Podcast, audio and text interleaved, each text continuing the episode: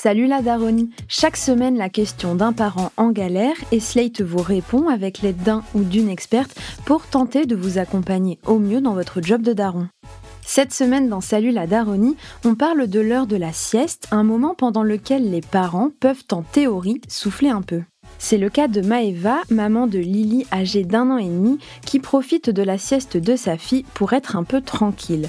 La plupart du temps, la petite fait dodo de midi à 14h, mais parfois elle se réveille un peu plus tôt. Dans ce cas-là, Maeva laisse Lily se réveiller doucement jusqu'à ce que la petite lui fasse comprendre avec des petits bruits qu'elle ne dort plus. La maman fait ça pour deux raisons. D'abord pour permettre à sa petite fille d'avoir un rythme de sommeil stable, mais aussi pour que la maman continue de profiter de son temps libre les quelques minutes restantes. Sauf que Maeva se demande si c'est une bonne solution, elle apprécie ces moments de calme certes, mais elle culpabilise et se demande si la petite trouve le temps long. Pour répondre à cette maman et comprendre comment le sommeil fonctionne chez les bébés, nous avons échangé avec Aline Nativel Idamou, elle est psychologue clinicienne à Nanterre. Tout de suite, la réaction, c'est la fameuse ambivalence parentale. C'est-à-dire que là, il y a une maman qui se pose des questions sur ce qu'elle fait. Est-ce que c'est bien? Est-ce que c'est pas bien? À la fois pour elle en tant que maman, mais aussi pour son enfant. C'est intrinsèque à toute la vie parentale, les angoisses, la culpabilité. Certaines peurs font que c'est comme ça qu'on est parent, concrètement. Alors quelquefois, il y a des peurs plus ou moins irrationnelles, il y a la culpabilité pas fondée. Mais ça veut dire aussi qu'on s'interroge sur ce qu'on fait. Donc en soi, c'est plutôt bien quand même. Maintenant, quelquefois, il y a des mamans ou des papas qui débordent un peu, qui ont des peurs un peu inutiles, mais qui font parler aussi de leurs propres ressentis parentaux, donc c'est quand même intéressant. En fait, quand Lily se réveille, elle joue avec ses pieds, enlève ses chaussettes, regarde par la fenêtre ou s'amuse avec ses doudous. En somme, elle fait ses affaires de bébé dans son berceau et c'est une bonne chose. Concrètement, sa petite fille, elle dort 20 minutes de moins. Donc ça veut dire qu'elle elle grandit aussi, donc les cycles de sommeil sont différents. Maintenant, s'il n'y a pas une forme de détresse, s'il n'y a pas de hurlement, elle est bien dans son lit. C'est-à-dire qu'elle est en train de développer sa capacité à rester seule. Donc ça veut dire que la maman, elle fait les choses bien. Ok, votre enfant, il dort, il se réveille. Il y a une petite phase aussi où l'enfant, il a besoin de se détendre, il se réveille, il bouge un peu, il est pas sûr, il ouvre les paupières, il les referme, etc. Donc il y a un petit temps comme ça de latence.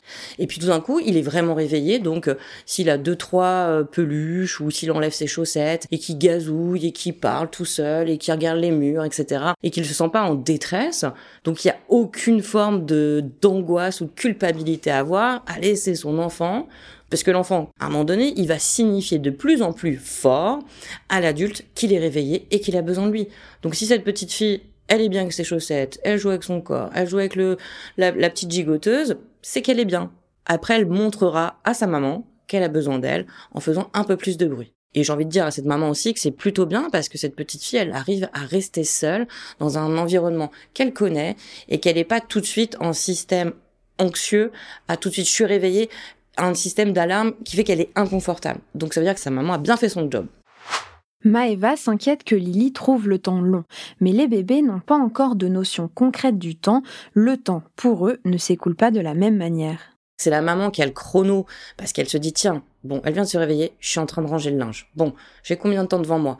Donc finalement, c'est plutôt hein, une temporalité d'adulte. La petite fille, elle va peut-être à donné trouver le temps long parce qu'elle n'aura plus de stimulation, que elle voudrait tout simplement voir un visage connu, que là, il y a une petite peur qui s'amène parce qu'elle entend un bruit.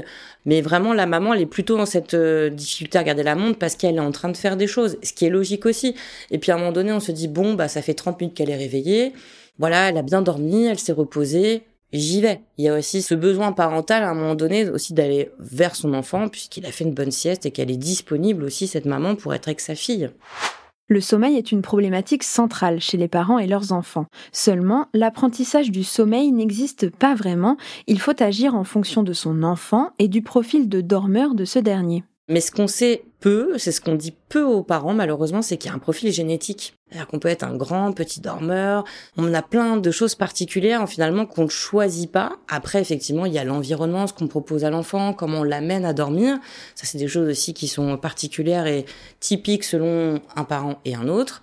Mais concrètement, ça ne s'apprend pas à bien dormir. Qu'est-ce que c'est bien dormir aussi? Alors c'est vrai que dans le référentiel parental, c'est minimum dormir 4 heures d'affilée. Ah, c'est déjà bien. Mais ça, ça fait partie de la fatigue parentale et on sait que le sommeil chez l'enfant, il arrive vraiment à être dans une forme de stabilité qu'à partir de l'âge de 6-7 ans.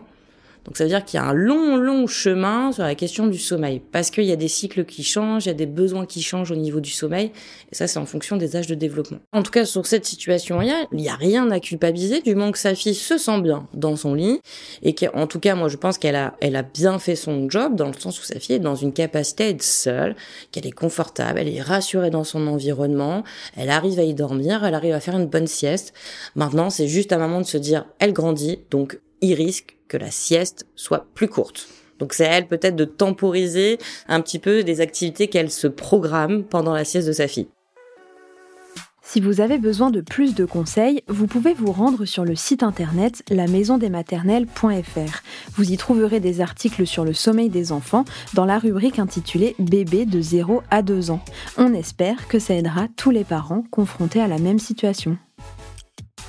C'était Salut la Daronie, un podcast de Slate Podcast. Salut la Daronie est adapté d'une chronique de Slate.com, à la direction éditoriale Christophe Caron, à la production éditoriale Nina Pareja, à l'écriture, la présentation et la réalisation Mona Delahaye.